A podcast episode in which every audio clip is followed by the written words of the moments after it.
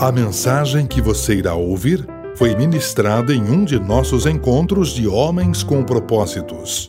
Acesse nosso site www.homenscompropósitos.com.br e conheça-nos.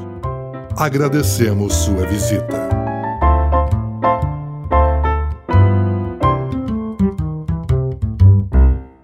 Texto de hoje, Marcos capítulo 10, versos 46 a 52, que diz o seguinte: Então chegaram a Jericó. Quando Jesus e seus discípulos, juntamente com uma grande multidão, estavam saindo da cidade, o filho de Timeu, Bartimeu, que era cego, estava sentado à beira do caminho pedindo esmolas. Quando ouviu que era Jesus de Nazaré, começou a gritar: Jesus, filho de Davi, tem misericórdia de mim.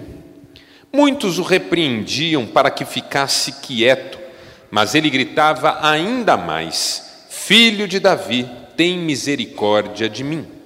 Jesus parou e disse: Chamem-no. E chamaram o cego.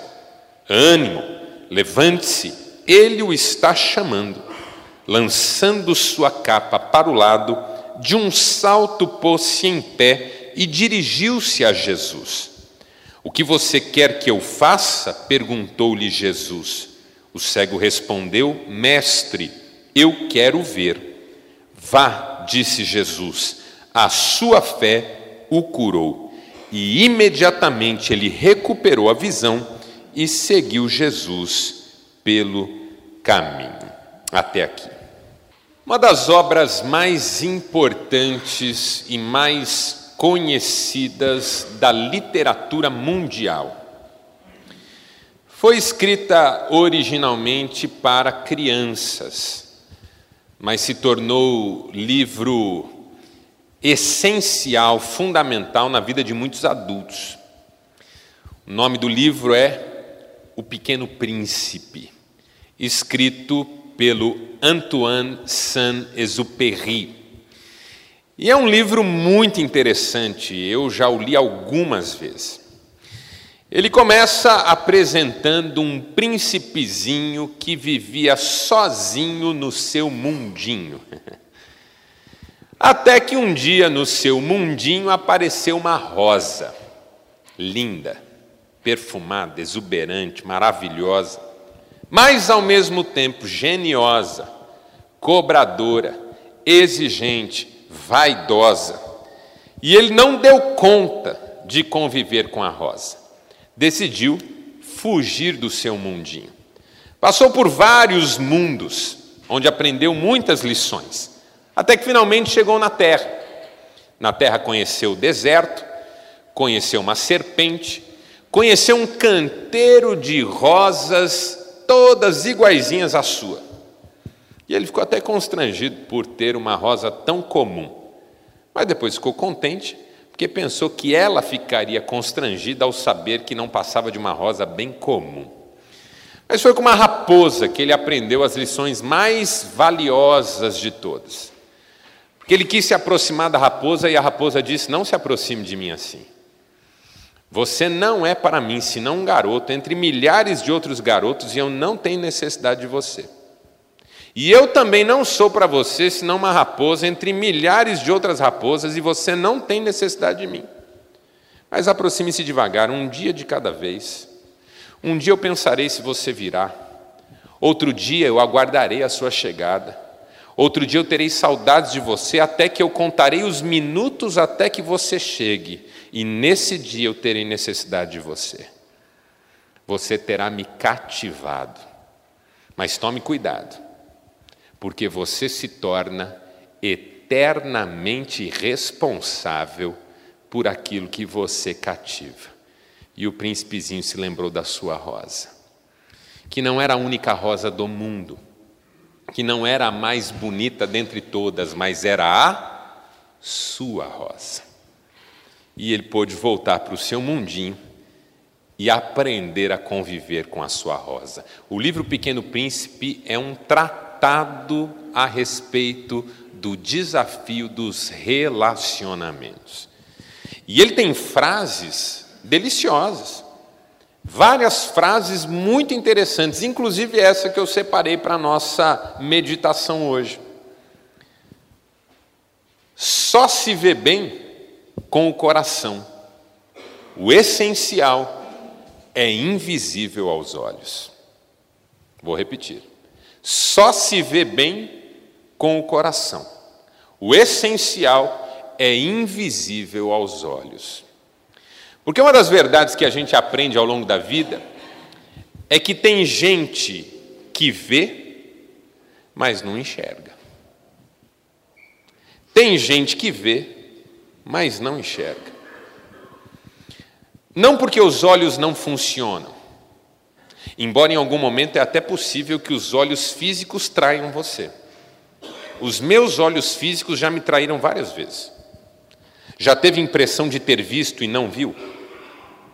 Já achou que viu, mas era outra coisa? Por exemplo, acontece uma coisa em casa curiosíssima. Às vezes eu quero sair, bato a mão nos bolsos, dou uma olhada nos lugares óbvios, não acho a chave do carro. Aí eu pergunto para minha esposa: Cristiane, você viu a chave do meu carro? Nessa hora, Cristiane costuma fazer uma pergunta que me irrita um pouco. Porque ela pergunta assim: Onde é que você deixou? Ora, se eu lembrasse, eu já tinha ido lá. Mas, muito pacientemente, eu respondo: no lugar de sempre.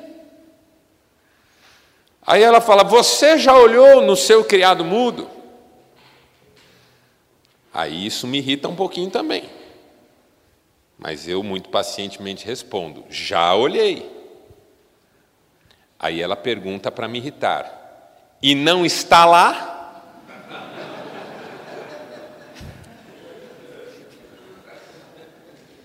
Eu, muito pacientemente, digo: não. Ela fala, mas eu tive a impressão de ver lá. Eu falei, mas não está, eu já olhei. Só que nesses anos todos, Cristiane perdeu um pouco a fé em mim, entendeu? Ela não tem assim uma fé no que eu digo assim com tanta força. E ela sai de onde ela está e vai até o criado mudo. E não sei por qual bruxaria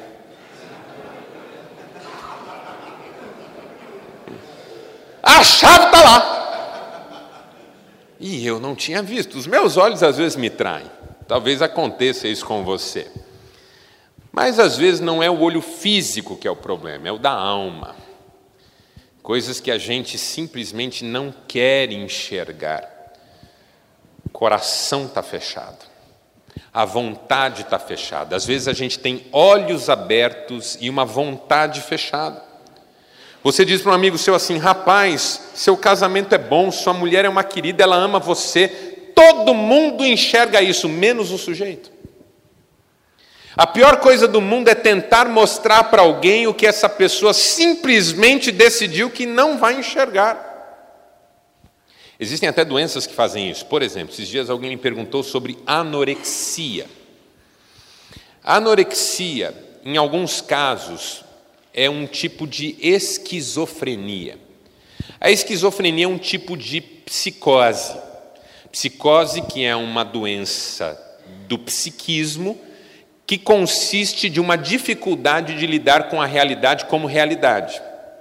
Um outro exemplo de doença psicótica é a paranoia. A pessoa paranoica é aquela que está sempre se sentindo perseguida por tudo e por todos.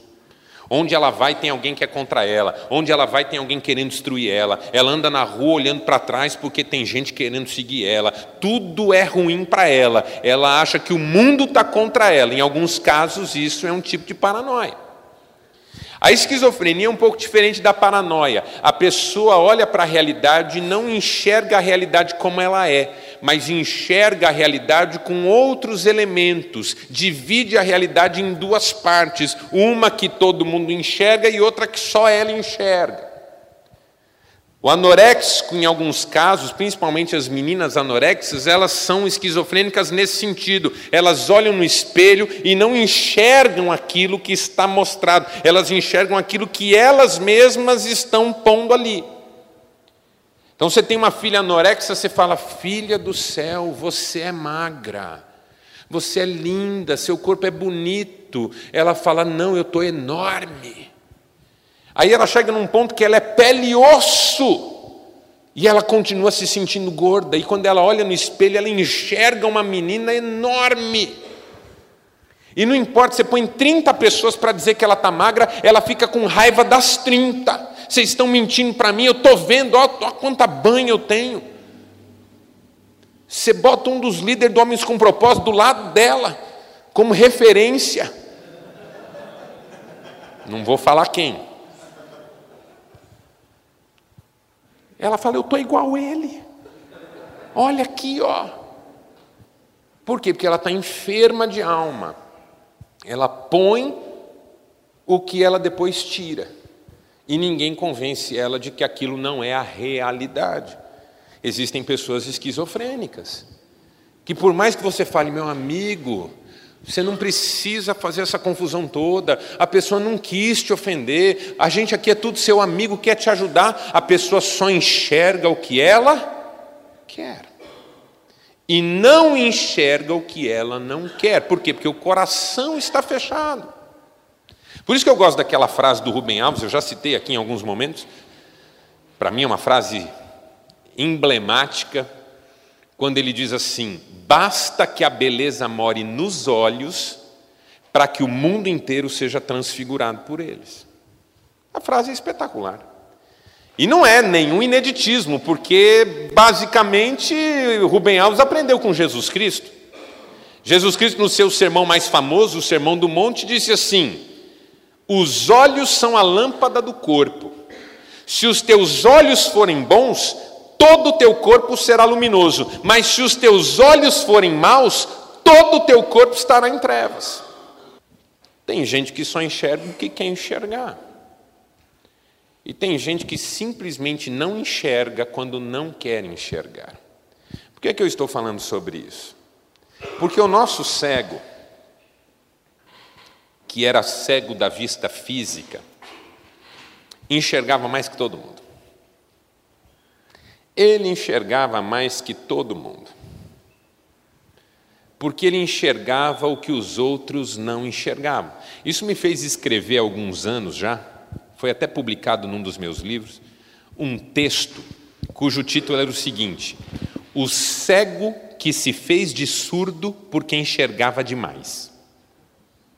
Esse era o título baseado nessa experiência. O cego, cego Bartimeu, se fez de surdo porque o povo falava com ele e ele fingia que não ouvia, porque enxergava demais. E o que, que ele enxergava? Ele enxergava quem era Jesus. Porque quando ele ouve que Jesus está passando, ele começa a clamar: Jesus, filho de Davi. E esse título, filho de Davi, é fundamental. Porque é um título que nós chamamos no estudo do Antigo Testamento de título messiânico. Ou seja, uma das formas que os judeus usavam para se referir ao Messias vindouro era a expressão filho de Davi porque ele seria da linhagem de Davi, da descendência de Davi. Quando aquele cego diz Jesus, filho de Davi, ele está dizendo: Jesus, eu sei quem tu és, eu creio em quem tu és, eu confesso quem tu és, coisa que vários dos que seguiam Jesus não eram capazes de fazer. Porque muita gente, quando olhava para Jesus, não via o Messias, via qualquer outra coisa. Lembra que Jesus faz essa pergunta para os discípulos? Quem as pessoas dizem que eu sou? Ah, uns dizem que o Senhor é Jeremias, outros dizem que o Senhor é Elias, outros dizem que o Senhor é algum dos profetas, outros dizem até que o Senhor é meio que João Batista reencarnado. Aí ele pergunta: E vocês? Quem vocês dizem que eu sou? E Pedro diz: Tu és o Cristo, o Filho do Deus vivo. Tem coisa que não é todo mundo que vê. E aquele cego enxergava o que muita gente não estava enxergando, ainda que andando perto de Jesus. Então esse homem não vê com os olhos, mas vê com o coração. Porque para a gente experimentar mudança na vida, milagres que revolucionem a nossa vida, mais do que os olhos físicos abertos, nós temos que ter um coração aberto. A mudança na minha vida não acontece porque eu enxergo bem, porque eu ouço bem, porque eu falo bem. A mudança na minha vida acontece porque o meu coração está aberto para ela. Tem gente que simplesmente se recusa a mudar. O coração está fechado. Ele olha e não vê a necessidade de mudar. Ele olha e não enxerga o desafio da mudança. Por quê? Porque o seu coração está fechado para a mudança. Mudar dói.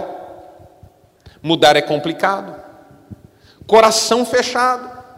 Se eu quero viver uma vida de milagre, se eu quero viver uma vida de transformação, se eu quero deixar uma marca positiva nesse mundo, eu preciso de mais do que olhos abertos, mais do que ouvidos abertos, muito mais que uma boca aberta, eu preciso de um coração aberto, de uma vontade aberta, de uma disposição aberta, de uma mente aberta para me deixar transformar. Foi isso que aquele cego viveu. Resultado de um profundo desejo de mudança. Porque ele entra na presença de Jesus já com muitas qualidades e vantagens, mas sai muito melhor do que chegou. É isso que eu desejo para a minha vida. E é isso que eu desejo, com todo respeito, para a sua vida também. Que você mude para melhor. Que você seja melhor hoje do que foi ontem e melhor amanhã do que é hoje, e que a mudança venha na sua vida para revolucionar positivamente a sua história. Por isso, a pergunta que não quer calar, e eu preciso fazê-la nessa última reunião do ano nossa aqui, é essa. Você deseja mesmo mudar a sua vida? Ser um homem melhor? Pode haver milagre maior que esse? Todos nós desejamos soluções, portas abertas, oportunidades, vitórias, mas há milagre maior do que eu e você nos tornarmos as pessoas que Deus quer que nós sejamos? Para que isso aconteça, três desafios. Primeiro, aproveite as oportunidades para sair da estagnação. Acompanhe comigo o cego Bartimeu, sentado à beira do caminho, esmolando, com a sua capa, que provavelmente era tudo que ele tinha nessa vida. Hoje a gente fala que todo mendigo tem um cachorro. Naquela época, todo cego tem uma capa. Porque com a capa ele esmola, ele senta sobre a capa, e sobre a capa as pessoas lançam dinheiro. Quando esfria, principalmente à noite, ele se protege com a capa do frio. E durante o dia, muitas vezes, ele se protege com a capa do calor, porque o calor é muito forte, a areia muito quente, o vento muito forte, jogando aquela areia quente contra a pele, a capa é uma proteção. No nosso calor aqui de país tropical, quanto mais quente, menos roupa a gente quer usar. Mas no Oriente Médio, quanto mais quente, mais roupa você tem que usar. Porque você tem que proteger a sua pele, tem que proteger o seu corpo. O calor é escaldante, a areia é quente a ponto de queimar a pele quando o vento lança areia contra a pele. Então a capa é o patrimônio maior de um sujeito que mendiga. E aquele cego mendigava à beira do caminho, era o seu lugar de mendicância, o lugar da sua rotina diária, o lugar do seu hábito. Porque parece incrível falar isso, mas eu e você somos capazes de nos acostumar a qualquer coisa, até a desgraça. O ser humano se adapta a tudo, escreveu Augusto Cury, até ao caos. Conhece gente que acostumou a viver na sujeira? Conhece gente que acostumou a viver uma vida horrorosa, que você fala, meu Deus, não sei como esse sujeito aguenta. E não só ele aguenta, como ele permanece ali o quanto tempo precisar. É igual cheiro. Eu trabalhei dos 13 aos 17 anos numa agência do Banco do Brasil que ficava, ou fica até hoje, no CEAGESP, lá em São Paulo, o Centro de Entrepostos e Armazéns Gerais. E na época, isso na década de 80, o lixão da cidade de São Paulo ficava ali muito próximo, hoje é desativado. E o cheiro daquele lixão tomava conta de toda aquela região. Tinha dia que a gente nem sentia. Vinha alguém de fora e falava: Meu Deus, que cheiro horrível é esse? Aí que você parava para pensar que tinha um lixão ali perto. Se acostuma. Acostuma com essas coisas. Quem fez faculdade aí de medicina ou qualquer área da saúde, lembra a primeira vez que viu um corpo defunto, órgãos de corpo humano? Chegou a embrulhar o estômago, não chegou? Mas passado uns anos, você está comendo um lanche, põe em cima da perna do defunto, corta o um negócio, pega o lanche de volta, come. Acostuma. A gente se adapta. E às vezes, por pior que seja, o fato da gente estar adaptado a uma situação faz com que nós não queiramos sair dela. O sujeito está no poço de areia movediça, afundando, todo mundo está vendo que ele vai morrer. Você joga a corda, ele não pega. Por quê? Porque exige mais esforço pegar a corda do que continuar do jeito que está. Exige mais esforço segurar a corda e se deixar puxado do que continuar do jeito que está. Tem gente que não quer mudar. Porque exige sacrifício, esforço, aproveitar oportunidades, não deixar a oportunidade passar. Aquele cego tinha um hábito, tinha um lugar de estagnação, uma zona de conforto, a gente pode dizer assim. Mas quando ele ouviu, porque sendo cego, sua audição era muito mais acurada, quando ele ouviu o burburinho de uma turba fazendo barulho, e perguntou: O que está acontecendo? E alguém disse: É Jesus. Ele viu uma oportunidade, e agarrou essa oportunidade, e abraçou essa oportunidade, e começou a gritar: Jesus, filho de Davi, tem misericórdia de mim, não posso deixar essa oportunidade passar. Eu sempre fui uma pessoa que perdeu muita oportunidade na vida. Porque eu sempre fui muito indeciso. E por que, que eu sempre fui e sou até hoje indeciso? Porque eu sempre fui muito idealista. E toda pessoa idealista acaba sendo indecisa. Por quê? Porque ela constrói cenários ideais na cabeça. Vou no baile. Vou falar com a fulana. Na hora que tocar a música Patience do Guns N' Roses, vou chamar ela para dançar. Vou ficar conversando com ela vou perguntar isso, vou falar tal coisa, vou construindo uma imagem, uma cena, um passo a passo. Na minha cabeça tudo está lindo. Aí vem a realidade. Eu chego lá, está tocando só o pagode na casa do gago. A menina está cercada de umas meninas chatas que não vão com a minha cara. Eu falo para ela dançar comigo, ela não quer. Aí aquela distância entre o que eu idealizei e o que eu estou vendo me gera uma indecisão, eu não me aproximo. Eu fico reconstruindo todo passo a passo, tentando reidealizar uma situação. Vou deixando a noite rolar, pensando: será que eu vou agora? Será que eu não vou agora? Será que eu aproveito agora? Será que eu não aproveito agora? Quando finalmente eu digo, quer saber? A noite está acabando, eu vou. E eu vou, o cara está beijando ela.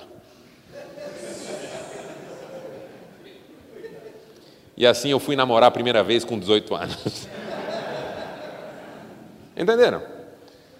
Por quê? Porque quem idealiza demais age de menos. Por isso que o apóstolo Tiago, agora sem brincadeira, falando biblicamente, o apóstolo Tiago diz assim: quem fica observando o céu não semeia que fica esperando as condições ideais e retendo a decisão. Imagina aquele cego pensando assim: puxa, bem que Jesus podia vir aqui, hein? Ó, oh, Jesus está passando Puxa, se hoje for meu dia, ele vai vir na minha direção e vai falar: Bartimeu, você por aqui, estava pensando em você, rapaz, querendo te ajudar. Bem que alguém que eu conheço podia falar com Jesus por mim. Ou seja, enquanto o cara idealiza, Jesus já foi embora. Oportunidade. Ele viu a oportunidade, quer dizer, viu não, né? Percebeu a oportunidade e começou a clamar: Jesus, filho de Davi, tem misericórdia de mim, é oportunidade, não posso perder. A oportunidade de falar para o meu filho que eu amo e que ele é mesmo na minha vida é agora, eu estou com ele, por que, que eu vou esperar amanhã? Eu não sei se eu vou estar aqui amanhã. A oportunidade de fazer as pazes com a minha esposa é hoje, a hora que eu chegar em casa. A oportunidade de me refazer no relacionamento com Deus é já. A oportunidade de mudar de vida começa agora. A Bíblia diz assim: Oxalá hoje você ouvisse a voz de Deus e não endurecesse o coração. Coisas lindas iam acontecer. Aproveitar a oportunidade não idealizar e não deixar para amanhã o que você pode fazer hoje. Primeiro passo da mudança é perceber a oportunidade de mudar e desejar isso. Segundo, supere as oposições e interferências das pessoas. Porque vamos falar a verdade? Era um cego mendigo. Ele começa a clamar por Jesus. O que, que você espera das pessoas que estão ali? Cara, nossa, verdade, Jesus pode te ajudar. Ô, ô Jesus, ó, ó o Bartimeu aqui. O outro fala assim: gente, gente, abre espaço aí, ó, o Bartimeu está pedindo ajuda e Jesus pode ajudá-lo. Ô pessoal, pessoal, vamos levar o Bartimeu até Jesus. Jesus, segura aí, ó, estamos levando um cego aí para o Senhor. Não é essa postura que você esperaria diante de uma cena de tamanha necessidade? Mas o que, que o povo faz? Cala a boca aí, ô desgraçado. Fica na tua aí, ô. Tá gritando que Jesus tem que dar atenção para um mendigo igual você?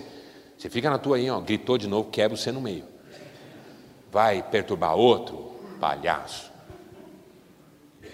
Por que isso? Porque infelizmente a vida é assim. Quando você decide mudar, às vezes encontra mais gente para te desanimar do que para te animar. Quando eu trabalhava com casa de recuperação, eu dizia isso nas palestras que eu dava. Jovens que estavam a ponto de sair da casa de recuperação, eu dizia o seguinte: não pensem que vocês vão sair daqui nove meses limpos, nove meses sem usar droga, nove meses aprendendo de Deus e vão encontrar uma família amorosa e com saudade, uma igreja acolhedora que dá oportunidade e uma sociedade que está só esperando vocês chegarem para dar emprego. Não pensem isso. Vocês, alguns de vocês, vão encontrar oposição já dentro de casa. Porque para algumas famílias de vocês, enquanto vocês são problemáticos, eles estão bem.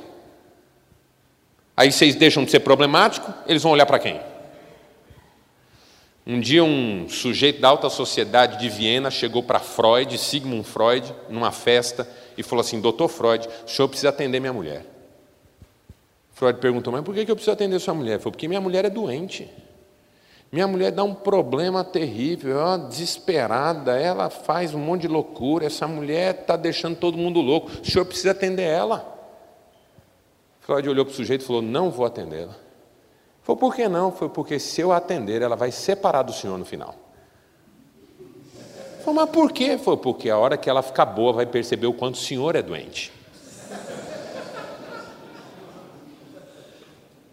Eu ajudo um monte de casal a não separar, mas às vezes eu fico com medo de ajudar uma pessoa só. Porque a pessoa sozinha que procura ajuda, quando ela fica boa, ela percebe que o outro é que é o problema. Aí ela não quer mais não. Fala, não, agora que eu estou bem, não posso mais ficar nesse relacionamento tóxico. E às vezes é isso que acontece dentro da casa da gente, a gente encontra pessoas que nos jogam para baixo. Porque é bom ter um problemático em casa. Enquanto ele é o problemático, todo mundo é são. Aí ele fica bom, outro problemático aparece na cena, vai que sou eu. que é a história do bode, que eu já contei aqui, que eu acho deliciosa. O casal foi no terapeuta, ele reclamou dela, falou um monte de coisa sobre ela, ela reclamou dele, falou um monte de coisa sobre ele, se agrediram, fizeram um escarcel na frente do terapeuta, é, eu vou me separar, eu também vou, e aquela coisa toda, o que, que o senhor tem para dizer, doutor? Terapeuta olhou e falou assim: comprem um bode. Comprar o quê? Um bode. O senhor ficou maluco, por que, que nós vamos comprar um bode? Fazer o que com um bode? Nós viemos aqui falar do nosso casamento, então, vocês vieram procurar minha ajuda, eu estou mandando comprar um bode. Mas o que, que nós vamos fazer com um bode, doutor? Pôr na sala. Mas troco do que nós vamos botar um bode na sala? Estou mandando, vocês não querem me ajuda? Comprem um bode e ponham na sala. Aí o casal, com muito custo, saiu de lá, comprou um bode e levou para casa. 15 dias depois voltou, o terapeuta perguntou: Como é que vocês estão? Como é que nós estamos? Aquele bode é o demônio. Ele come tudo, ele faz sujeira em tudo, ele está acabando com a nossa vida. Por que o senhor mandou comprar o bode? A gente vai morrer com aquele bode. O terapeuta falou: então vendam o bode. Não, o senhor está de palhaçada. O senhor mandou comprar o bode, agora manda vender o bode. O senhor ficou maluco? Por que nós vamos vender o bode? Porque eu estou mandando vender o bode. Vocês não estão falando que o bode deixou a vida de vocês no inferno? Vende o bode. Porque aí vocês vendem um bode, voltam aqui e a gente vai tratar o problema de vocês. A mulher falou assim: Mas sabe que eu gosto do bode? Porque tirou o bode, tem que tratar o meu problema. Estou afim, não. Então você quer mudar? Não, muda não.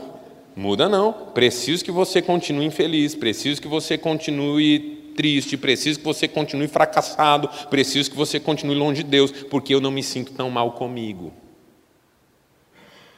Por isso que tem muita gente que ao invés de aplaudir a nossa vitória, tenta destruir a nossa vitória. Porque a nossa vitória fala da derrota do outro e ele não quer falar sobre isso. Infelizmente é assim em vez das pessoas dizerem, rapaz, procura Jesus mesmo, quem sabe você volta a ver, as pessoas preferem mandar o céu calar a boca. E para a gente mudar, a gente tem que superar as oposições e as interferências das pessoas. Às vezes até de alguém que ama a gente, porque ela tem medo. Às vezes uma pessoa que me ama tem medo que eu mude, porque ela não sabe o que virá pela frente. O sujeito estava com 140 quilos. A esposa falava: Bem, você, pode ter um problema. Emagrece, faz um exercício. O médico falava: Bem, é, é, Fulano, emagrece. Aí um dia ele falou: Quer saber, eu vou emagrecer. Começou na academia, começou a fazer esteira, começou a perder peso, começou a ficar musculoso. A hora que a esposa viu, falou: Bem, come um bolinho.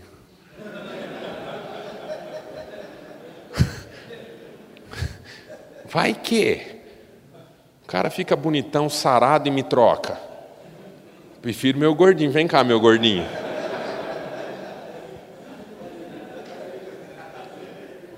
Às vezes, às vezes dá medo que o outro mude, porque vai que ele muda e eu fico para trás na mudança dele. Por isso eu tenho que superar, às vezes até oposição e interferência de quem me ama, mas tem medo da minha mudança. E eu tenho que ser capaz de tranquilizar sobre a minha mudança como uma mudança para melhor e não para pior. Terceiro, tenha plena consciência de suas reais necessidades. Porque aí Jesus ouve aquele cego gritando cada vez mais, mesmo que mandem ele calar a boca, e finalmente diz: tragam ele aqui. E olha como são as pessoas, hein? Quando Jesus diz, tragam o cego, os mesmo cara que estavam já chamando para o pau, falam assim, cara, vamos lá, eu vou com você. Jesus está te chamando. Porque essa é a verdade da vida. Quando você está na draga, o cara te detona. Quando você fica melhorzinho, ele fala, sempre acreditei em você. É impressionante. E aí os caras, tem bom ânimo, o mestre te chama. Vamos lá, vamos lá, é nós, Corinthians. E aí esses caras vão lá, o cego vai lá, E tem uma expressão no texto que eu acho deliciosa, porque diz assim: lançando para o lado a sua capa. E essa expressão é bonita porque a capa era tudo que ele tinha. Mas quando Jesus o chama, ela pode ficar de lado. Porque quando você encontra o fundamental, o periférico pode esperar. Quando você tem o que é principal, o que é secundário pode ficar em segundo plano. O problema nosso é que a gente perdeu o contato com o que é fundamental e a gente faz muita confusão por aquilo que é periférico. Nós estamos brigando pela capa enquanto o mestre nos chama. A gente não quer soltar a capa enquanto o mestre nos chama. Aquele cego enxergava tanto que a hora que ele ouve Jesus te chama, a capa pode ficar. Às vezes eu tenho medo que a gente perde tanta oportunidade de Deus na nossa vida porque o secundário está ocupando o primeiro lugar. E toda vez que o que é periférico ocupa o centro, o centro, na verdade, perdeu o seu espaço e a vida ficou em desequilíbrio. Se o que era central não é mais central e o que é periférico ganha estatuto de central, acabei de gerar desequilíbrio na minha vida. Aquele cego lança sua capa, porque agora o que é mais importante está em primeiro lugar. E ele vai até Jesus. E quando ele chega até Jesus, Jesus faz uma pergunta para ele: O que você quer que eu lhe faça? E aquele cego tem que saber o que ele quer porque corre o risco de você estar diante da oportunidade da vida e não aproveitá-la, porque você não sabe o que precisa e o que quer. E quem não sabe o que quer, nunca encontra nada. Porque não é possível encontrar aquilo que eu não sei que estou procurando. Quem navega à deriva, todo vento lhe é contrário. Se eu não sei quem eu sou e o que eu preciso, eu deixo a vida me levar, a vida leva eu, como disse Aristóteles. Ou outro qualquer que eu não lembro agora. Se eu não sei quem eu sou, qualquer coisa eu abraço como se fosse tudo. E os chineses têm um ditado que eu gosto muito, eles dizem: cuidado com o que você deseja, porque isso pode se realizar. Às vezes, pior do que não realizar um desejo é realizar um. Mirei tanto naquela promoção, naquela chefia, naquele cargo de confiança, trabalhei, me esforcei, cheguei lá. Quando cheguei lá, perdi minha família, perdi meus amigos, perdi minha fé, perdi tudo que eu sempre considerei fundamental na minha vida. Foi uma conquista ou foi uma derrota? Cada um sabe. Eu não posso dizer por você, mas você pode dizer por você. O que é que você quer? Em primeiro lugar. Porque de repente tudo que você quer é ter uma família bonita, mas você é o primeiro que se ausentou dela. Tudo que você quer é andar com Deus, mas você é o único que boicota essa relação, porque Deus está sempre chamando você. Tudo que você quer é viver uma vida correta, mas parece que você está sempre procurando confusão que é que você quer de fato? Porque quem não sabe o que quer, não sabe o que pedir. Quem não sabe o que pedir, nunca vai receber. Jesus disse: peçam e receberão. Mas aí vem o apóstolo Tiago e diz: vocês pedem e não recebem porque pedem mal. O que é que você quer? Eu quero mudar. Eu quero que aquilo que na minha vida não está legal dê espaço para aquilo que Deus quer colocar na minha vida. Mudança para melhor. Eu quero apresentar para você esse sujeito como inspiração da semana. É uma inspiração muito particular, eu confesso. Paulo Roberto Rezende de Oliveira. Por que, que eu o escolhi? Dentre outras razões, porque ele faleceu esta semana, sábado. Pastor Paulo Roberto. Eu o conheci há vários anos já, num congresso de pastores, um homem sem estudo, um português todo errado, trocando letra, conjugações. Ele fez uma mensagem e eu fiquei apaixonado por ele. um dos homens mais maravilhosos que eu conheci. Convidei ele para pregar na nossa igreja aqui em Maringá uma vez. Nossa igreja aqui em Maringá é uma igreja de pessoas estudadas, muita gente bem-sucedida. Teve uma época que nós fizemos um censo para saber as profissões dos membros da igreja. Nós tínhamos mais de 40 doutores universitários, professores universitários na membresia.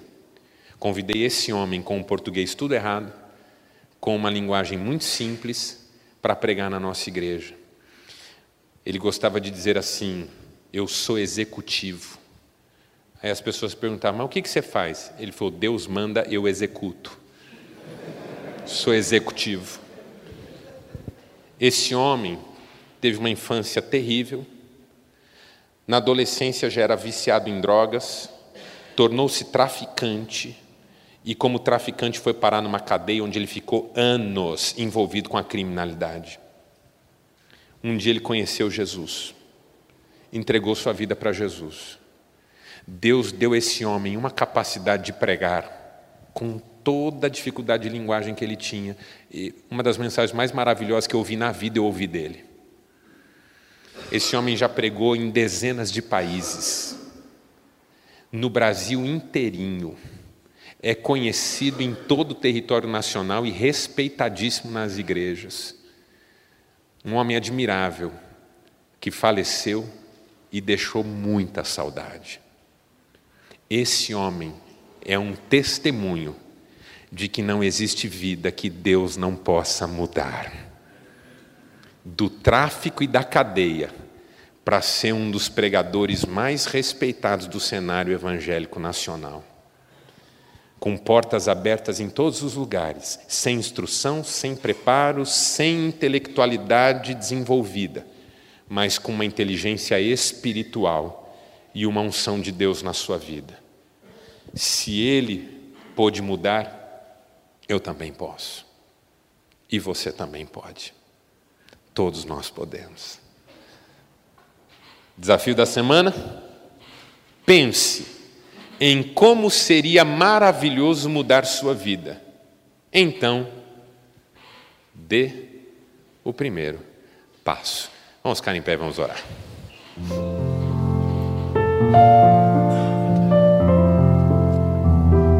Pai, mais uma vez obrigado e agora despede-nos debaixo da tua bênção, para que vivamos a mudança que o Senhor quer realizar na nossa vida.